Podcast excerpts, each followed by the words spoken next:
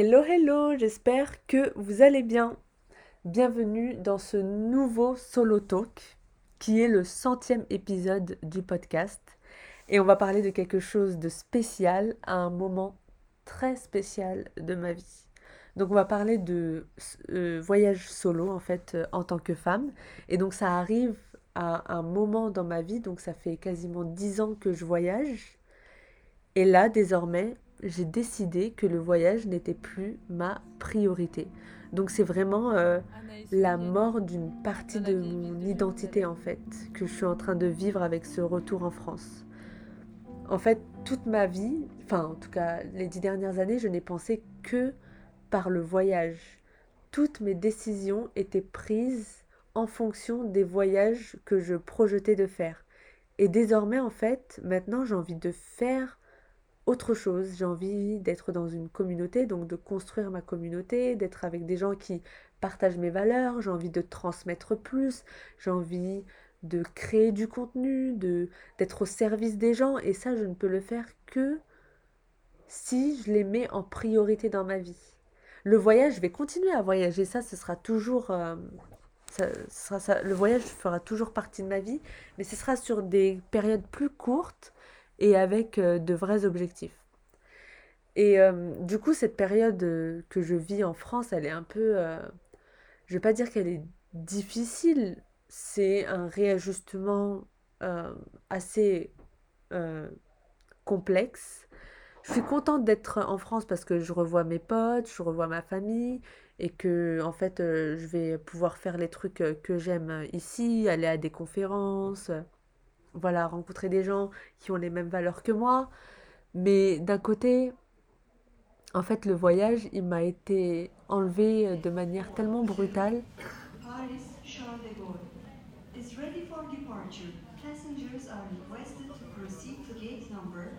J'ai eu un, un, courrier en fait qui m'est arrivé euh, me disant que je devais rentrer en France pour euh, un rendez-vous administratif. Du coup, j'ai fait ce rendez-vous et tout est ok.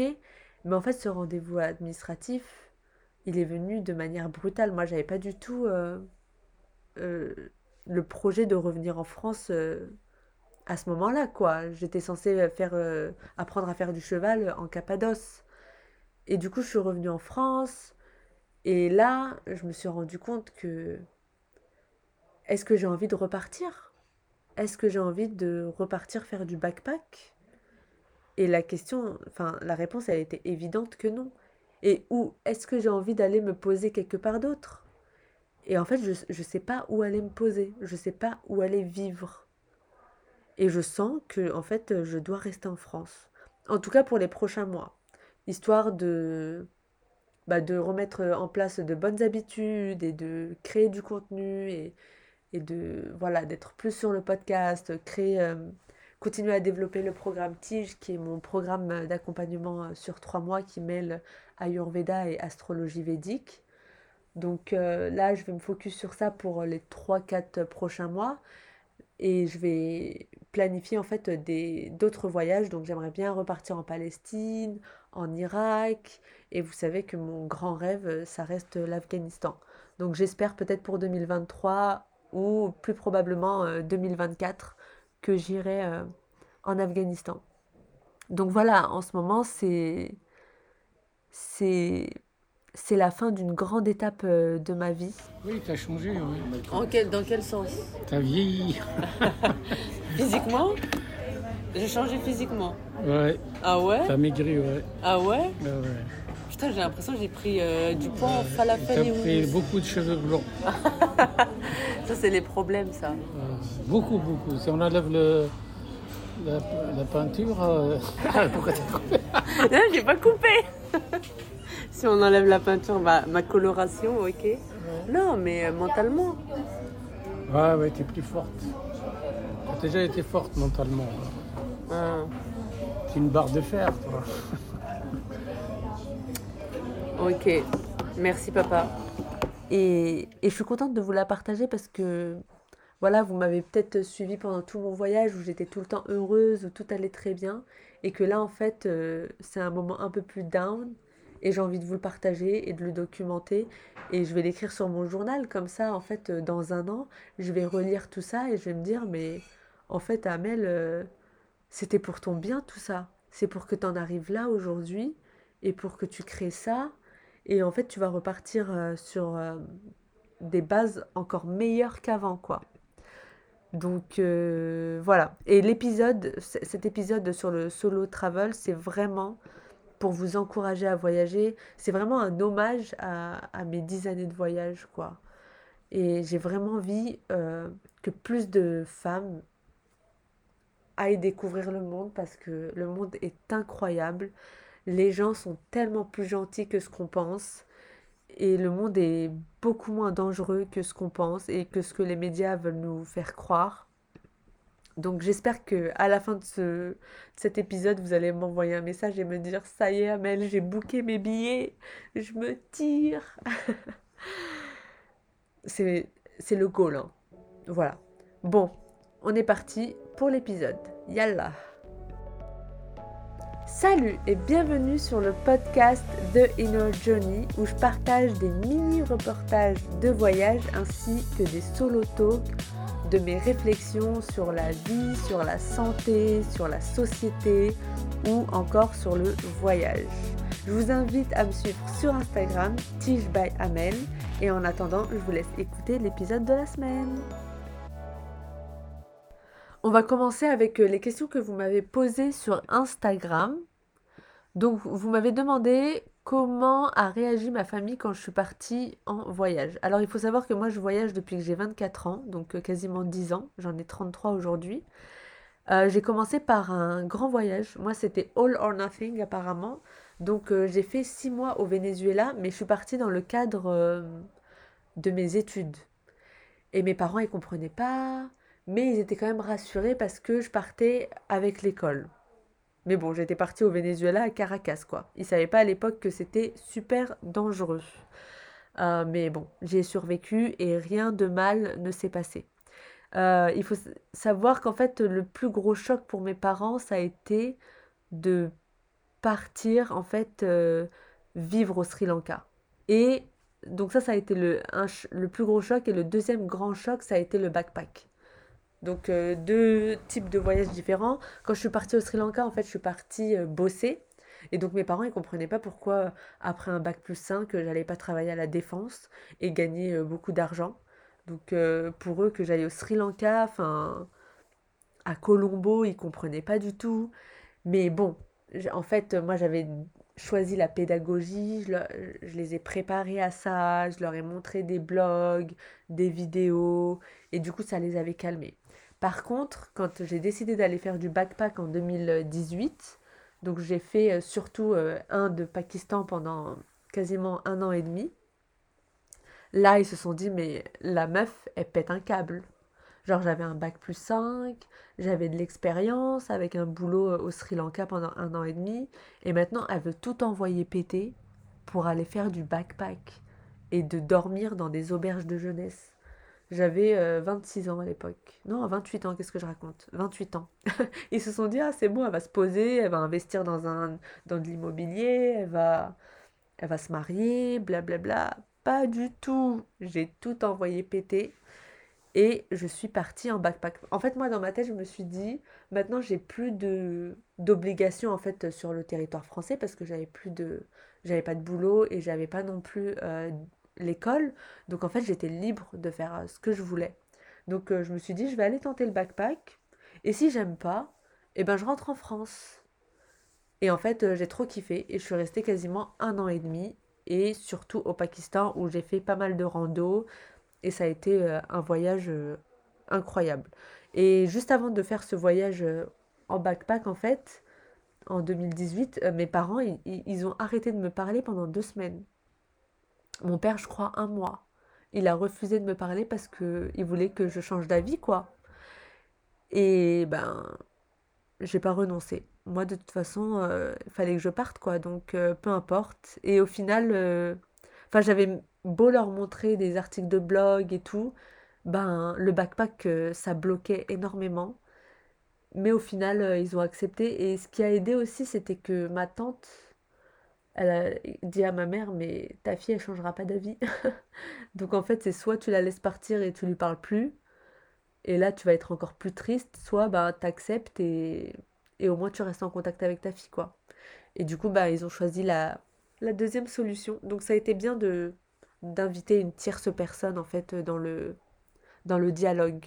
Donc voilà, réaction euh, assez euh, opposée euh, à ma famille. Ils avaient peur en fait qu'il m'arrive quelque chose et il m'est arrivé des trucs, mais j'en suis pas morte quoi. Donc voilà. du coup, j'ai commencé surtout avec le voyage, quoi. Et toi, tu voulais pas que je voyage, tu voulais que je reste à la défense et tout?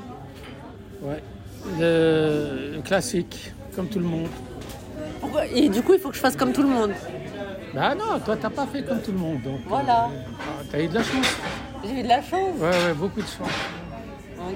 Parce que tu aurais pu déraper dès le premier virage et la route était finie. Ouais. La deuxième question qu'on m'a posée, c'était sur euh, le danger. Donc, est-ce que je me suis sentie euh, en insécurité? Donc, en fait, en tant que femme seule, il y a certaines précautions à prendre. Donc on évite de sortir euh, tard le soir, seul, voilà. Donc ça c'est un peu partout dans le monde. Après je dirais que dans les pays musulmans, ou en tout cas dans les pays où on ne boit pas trop d'alcool, eh ben c'est un peu plus safe. Voilà.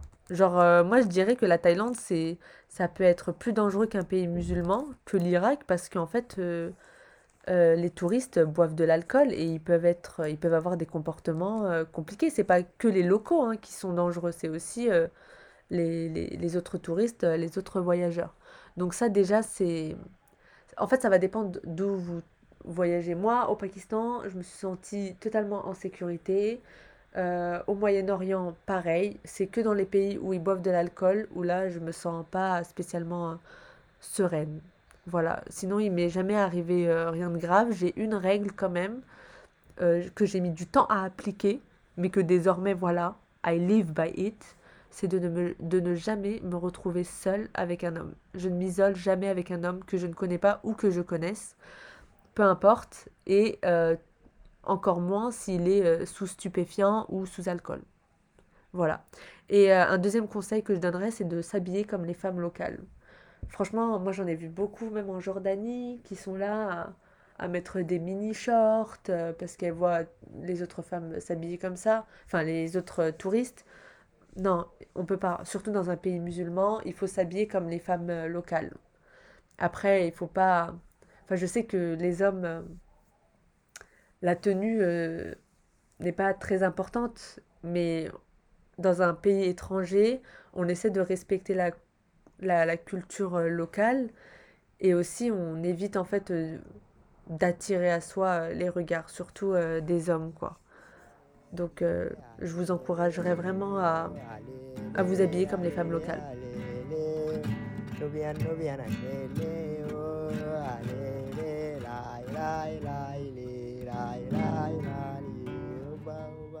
Alors celle-là, c'est la question qu'on m'a le plus posée avec combien t'es parti à Mel, quel était ton budget, comment tu fais pour gagner de l'argent, blablabla. Alors, euh, je crois que mes deux voyages, j'avais à peu près 5000 euros euh, de, budget, à peu près. 4000, 5000 euros. Donc moi, il faut savoir que je vis chez mes parents, donc j'avais pas de loyer à payer. Donc ça, c'était vraiment, vraiment cool. Euh, donc j'avais fait beaucoup beaucoup d'économies et assez rapidement. Donc ça c'est vraiment une chance si vous pouvez rester vivre chez vos parents et si vous vous entendez bien avec eux, ben voilà, c'est très bien pour économiser rapidement de l'argent. Donc j'étais partie avec 4-5 000 euros, mais le truc c'est que moi dès mon premier voyage en backpack, j'avais décidé de faire du freelance. Donc en fait, euh, au début, j'étais freelance euh, rédactrice web, donc j'écrivais des articles de voyage pour un site euh, français, du coup, ils me payaient. Et ça, ça m'a permis de voyager pendant quasiment un an et demi.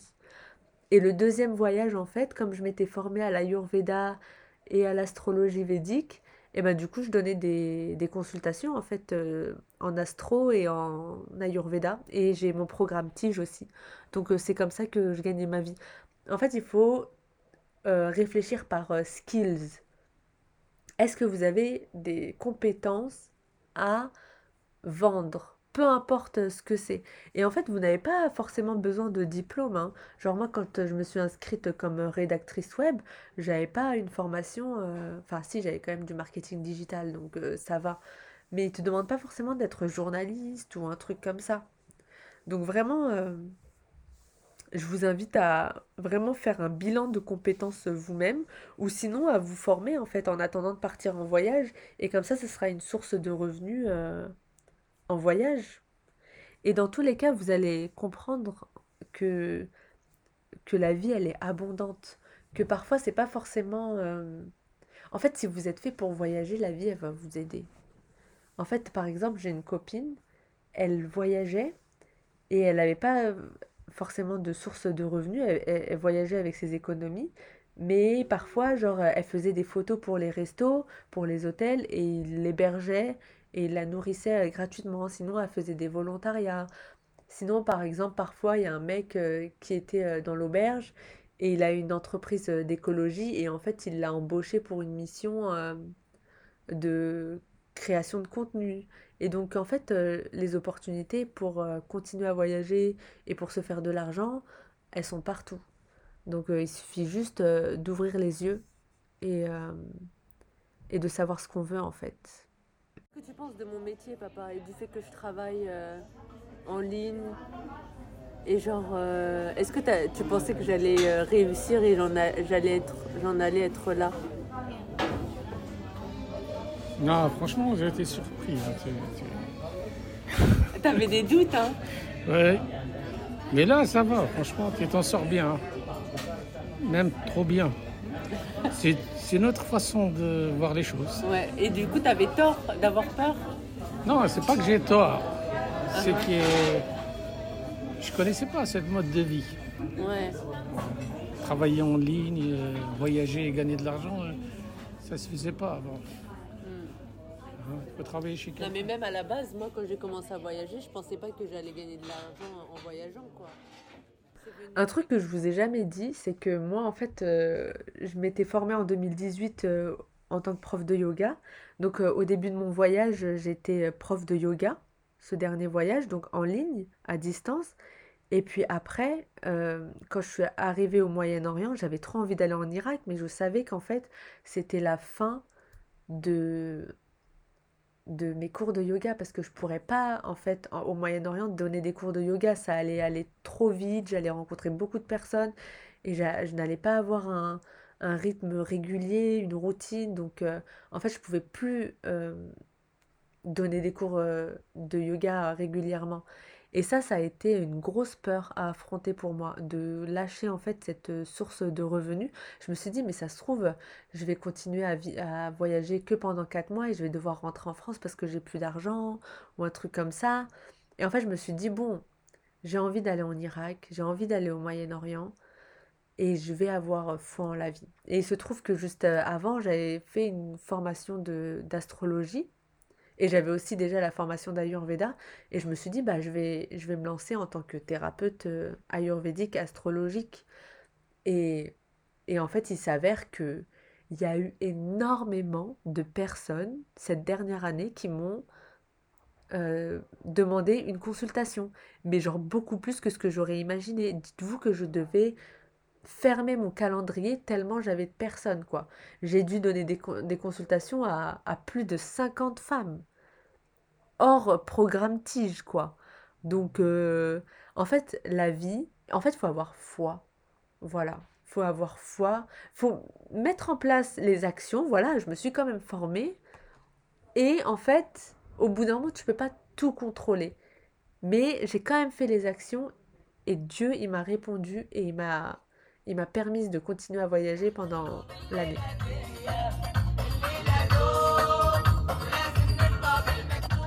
Parlons désormais de la solitude. Alors, comme euh, on voyage euh, solo, je voyage solo, ce qui est pour moi euh, la meilleure manière de voyager, en tout cas sur le long terme, parce que t'as pas besoin de faire les choses en fonction de quelqu'un d'autre. En plus, moi, je me connais quand je suis avec quelqu'un d'autre, euh, j'aime faire plaisir, j'aime prendre soin de la personne, je vais faire attention à ses émotions. Et, et en fait, euh, au bout d'un moment, ça peut être euh, maléfique pour moi. Enfin, maléfique, c'est un grand mot, mais c'est pas dans mon intérêt parfois. Donc pour moi, c'était bien d'être toute seule parce qu'en fait, je pouvais faire mes propres plans. Je pouvais vraiment faire ce dont j'avais envie sans prendre en compte ce que quelqu'un d'autre voulait. Et ça, ça a été génial. Est-ce que je me suis sentie seule une fois mais parce que c'était sur trois semaines et que j'avais hâte de rencontrer des gens. Mais le truc, c'est que j'étais pas triste. Je, m'occupais l'esprit, en fait, je faisais des activités et tout. Et je me disais que éventuellement, j'allais rencontrer des gens. Je pouvais pas rester toute ma vie sans rencontrer des gens dans tous les cas. Et je savais que c'était juste une petite période et que je devais serrer les fesses pendant quelques temps. Mais on peut toujours danser sous la pluie. Donc voilà, je pense que c'est super important d'être seul également parce qu'en fait, on, quand tu te sens bien avec toi-même, eh ben, tu vas te rendre compte rapidement de qui apporte de la valeur dans ta vie et qui n'en apporte pas. Ça, c'est génial. Et aussi, tu vas te rendre compte que, en fait, le rejet des autres ne va plus t'impacter parce que une fois tu vas traîner avec une personne, ça va être génial.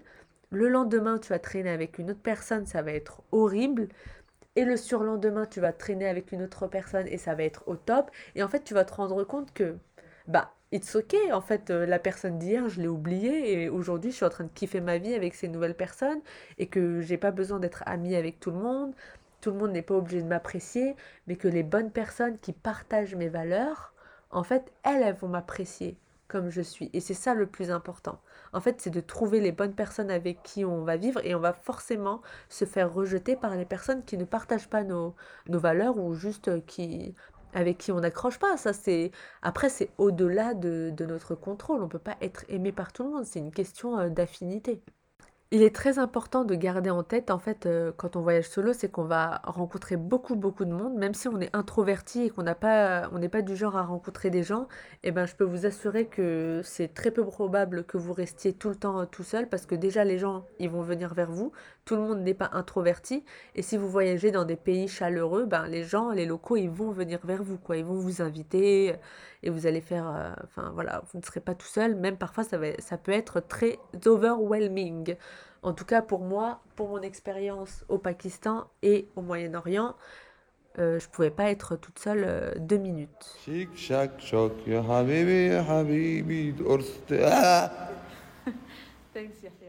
Comment je gère les moments difficiles? Alors, en fait, la vie en voyage, c'est la vie en mode fast forward. Tu vis plein, plein, plein de situations, d'événements, tu rencontres plein de gens de manière accélérée. Et en fait, tu vas vite te rendre compte que la vie n'aime pas le vide. Elle va toujours euh, amener de nouvelles choses en fonction en fait euh, de ce à quoi tu dis oui et ce à quoi tu dis non. Et aussi, les émotions vont passer en fait. Un jour, tu es triste, un jour, tu es heureux un jour tu es angoissé, un jour euh, tu kiffes ta life, enfin voilà, un jour tu es malade, un jour tu es en pleine santé. Voilà, en fait, les, les moments vont passer éventuellement. Donc toutes les émotions vont passer et, et vous n'allez pas en mourir. Vous allez être rejeté, vous allez être abandonné, vous allez avoir peur. Mais peu importe tous ces moments-là, ils vont toujours, toujours passer. Moi, j'ai eu des moments de tristesse, j'ai été rejetée par des gens, mais je savais qu'au bout d'un moment, j'allais rencontrer des gens qui allaient m'accepter complètement, et je savais qu'au bout d'un moment, ben, euh, j'allais vivre des choses incroyables, que j'allais faire des randos, enfin... Voilà, en fait, les moments difficiles passent. Et, et en fait, ça fait partie de la vie. Et ça, c'est génial quand tu comprends ça en voyage parce que quand tu le comprends vraiment de manière euh, dans ton subconscient, quoi. Parce que quand tu reviens dans, ta vie quotidienne, tu vas te rendre compte que si tu vis une épreuve dans ta vie, eh ben direct tu vas savoir que ça va passer. Et tu auras plus de patience et tu vas savoir ah ok là c'est pas un moment super agréable, ben, je vais quand même danser sous, sous, sous la pluie. Et c'est exactement ce que je vis là maintenant, quoi. Je suis en France et tout, c'est pas euh, le moment le plus excitant de ma vie, mais je peux rendre ce moment euh, beau quand même. Je peux, euh, Je peux aller rencontrer des gens que j'aime, je peux reprendre les cours de Krav Maga. D'ailleurs, je reprends les cours de Krav Maga.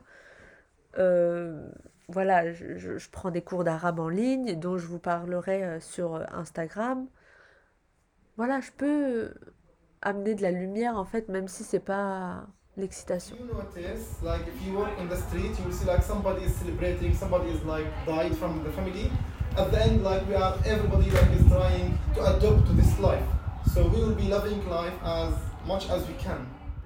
Donc ça, c'était en fait euh, les questions que vous m'avez posées sur Instagram. Maintenant, j'ai quand même envie de vous partager ce que je retiens en fait de, ce, de ces voyages, de ces quasiment dix années de voyage, donc entre backpacking et expatriation, même si j'aime pas ce mot expatriation. Donc en fait, la première chose que ça va vous apprendre le voyage, c'est que vous allez être confronté à vos peurs. Donc en fait, euh, il faut affronter vos peurs pour que ces peurs, euh, pour que l'intensité de ces peurs diminue et que vous ne basiez pas vos décisions sur ces peurs-là.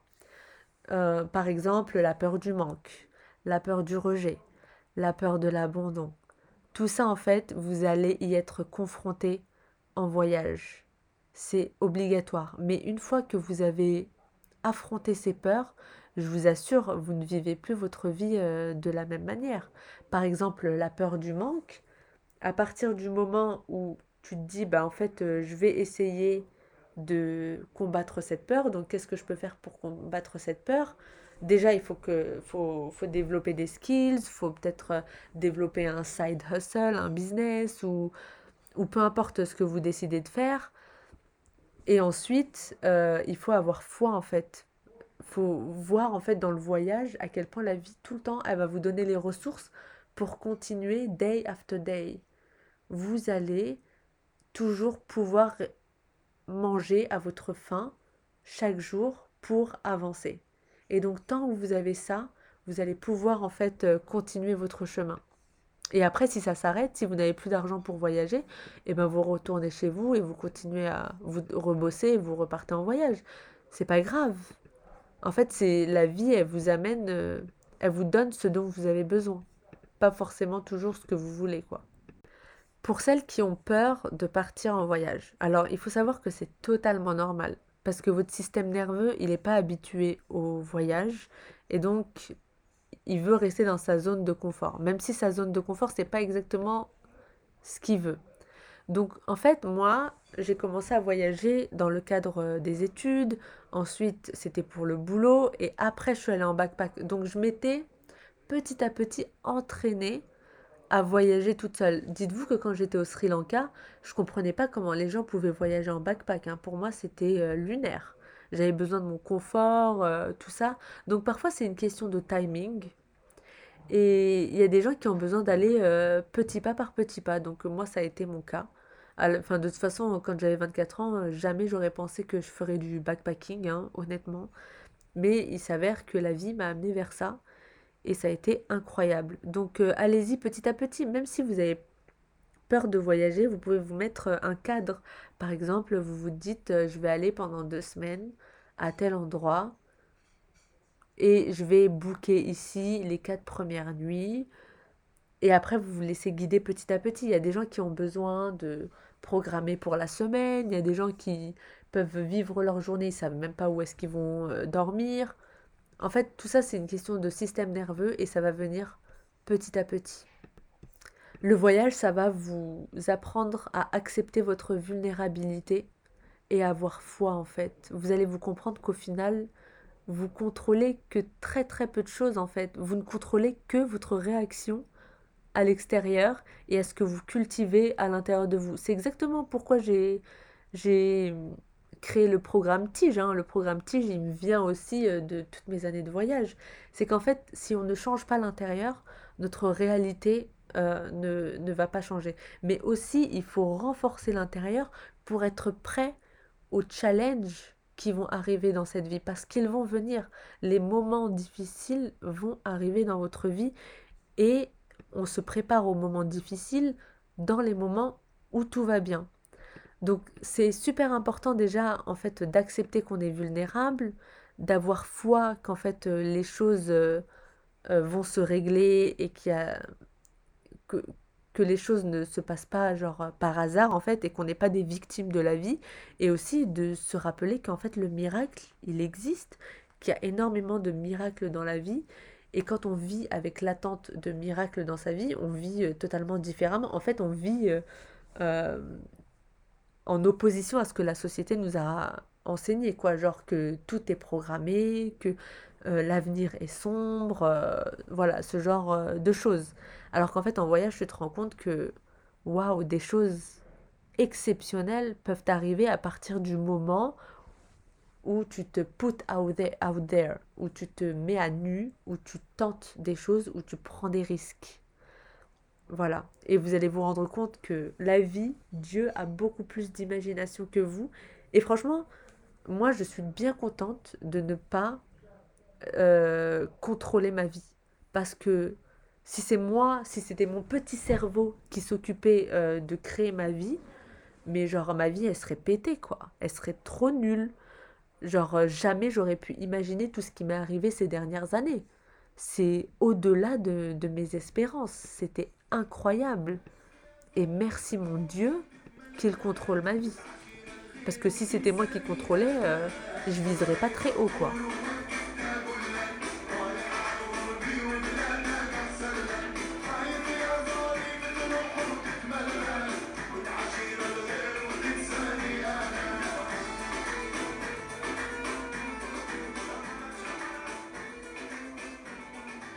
pour moi, le truc le bienfait du voyage, c'est qu'on se crée une nouvelle identité. En fait, on se rend compte que la personnalité et l'identité sont des choses qui changent en fait euh, avec le temps et avec les gens avec qui vous vous entourez.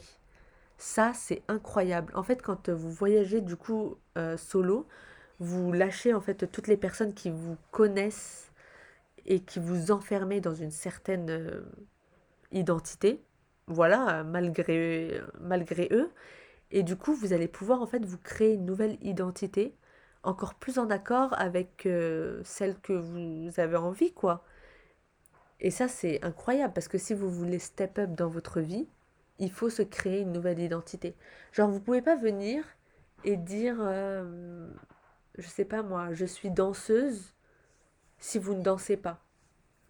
Donc, en fait, si vous avez par exemple honte de danser parce que dans votre famille ils pensent que la danse c'est pas un vrai boulot et tout, et que vous partez en voyage et que vous rencontrez une troupe de danseurs et que vous commencez à faire des TikTok de danse et tout le tralala, et ben là, dans ton identité, tu vas commencer à être euh, danseuse. Et les personnes qui sont autour de toi, euh, ce groupe de danse, ils vont te voir comme une danseuse, ils vont projeter sur toi une nouvelle identité.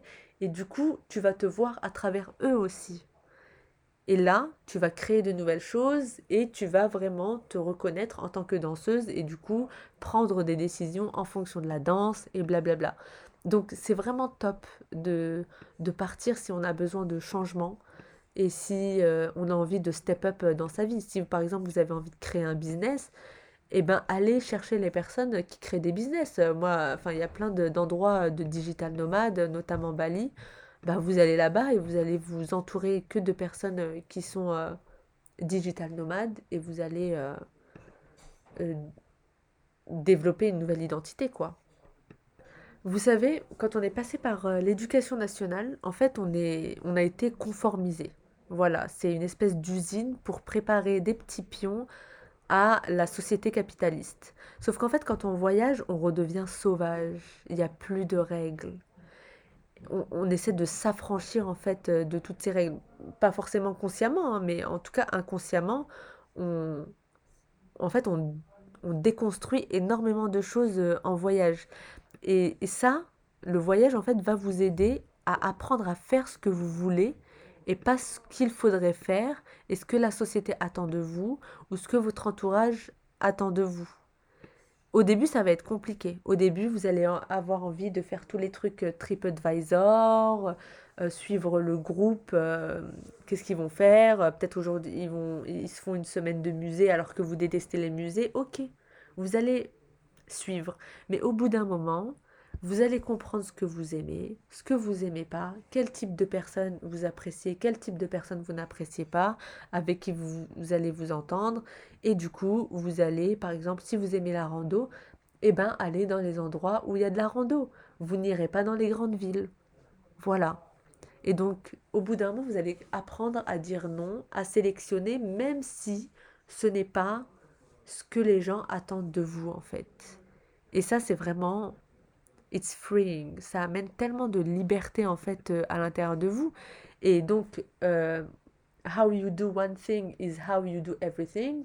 Comment tu fais une chose, c'est comment tu fais toutes les autres choses en fait. Si tu apprends à faire ce que tu as envie de faire en voyage, quand tu vas retourner dans ta vie quotidienne en fait, et eh ben, tu vas continuer à faire ce que tu as envie de faire en fonction de tes besoins et de tes envies malgré la société qui te dit Ah, bah, faudrait que tu te maries. Ah, mais faudrait que tu travailles à la défense. Ah, mais pourquoi tu fais pas ci? Mais pourquoi tu fais pas ça Blablabla. Bla, bla. Il faut bloquer les gens comme ça et aller trouver les bonnes personnes qui sont en accord avec vos valeurs et ce que vous voulez faire dans votre vie. Euh, la dernière chose euh, dont j'ai envie de parler dans cet épisode de podcast sur le voyage, et il y en a beaucoup, hein, mais il fallait que je raccourcisse, parce que sinon je pourrais parler pendant des heures, c'est que en fait le voyage va vous permettre de rencontrer des gens qui vont ouvrir de nouvelles perspectives de vie et qui vont vous apprendre de nouvelles valeurs. Parce qu'en fait, les valeurs qu'on a eues en tant que Français, ce sont les valeurs euh, républicaines. Mais ce n'est pas forcément des valeurs euh, avec lesquelles on est d'accord, surtout dans la société française. Et en fait, en allant ailleurs, on va apprendre de nouvelles choses, la générosité, la solidarité, la communauté, enfin voilà. En fait, vous allez apprendre de nouvelles valeurs que peut-être votre famille ne vous a pas apprises, que la société ne vous a pas apprises. Et vous allez en fait euh, être encore plus fier de vous parce que vous allez être une encore meilleure personne et vous allez encore mieux servir euh, les gens autour de vous. Et en fait, en rencontrant de nouvelles personnes, vous allez aussi ouvrir de nouvelles perspectives euh, de vie, de nouvelles possibilités pour vous. Pour vous donner un exemple, moi, en 2016, j'ai rencontré Elena, elle fait euh, de l'humanitaire et en fait elle travaillait en ligne à l'époque. Et c'était la première fois que je rencontrais quelqu'un qui voyageait et qui travaillait en ligne. Je pensais pas que c'était possible en fait. Je, ne l'avais jamais imaginé. Dans ma tête, ça m'avait jamais traversé l'esprit. Pour moi, le travail, c'était forcément en fait euh, un 9 to 5, avoir une entreprise. Enfin, dans une entreprise quoi. Et en fait, elle a waouh, elle a ouvert une porte dans, dans mon cerveau. Et du coup, en fait, euh, trois ans plus tard, ben, j'ai j'ai développé les skills de, rédactrice web et je me suis lancée en tant que freelance et j'ai commencé à travailler et voyager euh, en même temps quoi. Donc euh, les gens ils, ils, vont ils vont t'ouvrir énormément de perspectives de vie. tu te rends compte en voyage qu'il y a carrément euh, des familles françaises qui se sont expatriées et je sais pas moi, ils ont ouvert un hôtel en Thaïlande ou où ils, ont, euh, ils font de la permaculture, euh, je sais pas où. En fait, il y a énormément de possibilités de trajectoires de vie. Et ça, en fait, on les découvre qu'en voyageant ou via les réseaux sociaux. Mais c'est mieux en voyageant parce que tu les rencontres et quand tu es dans leur énergie, c'est totalement différent. Quand tu es dans l'énergie de la personne, c'est comme si elle te boostait d'un coup.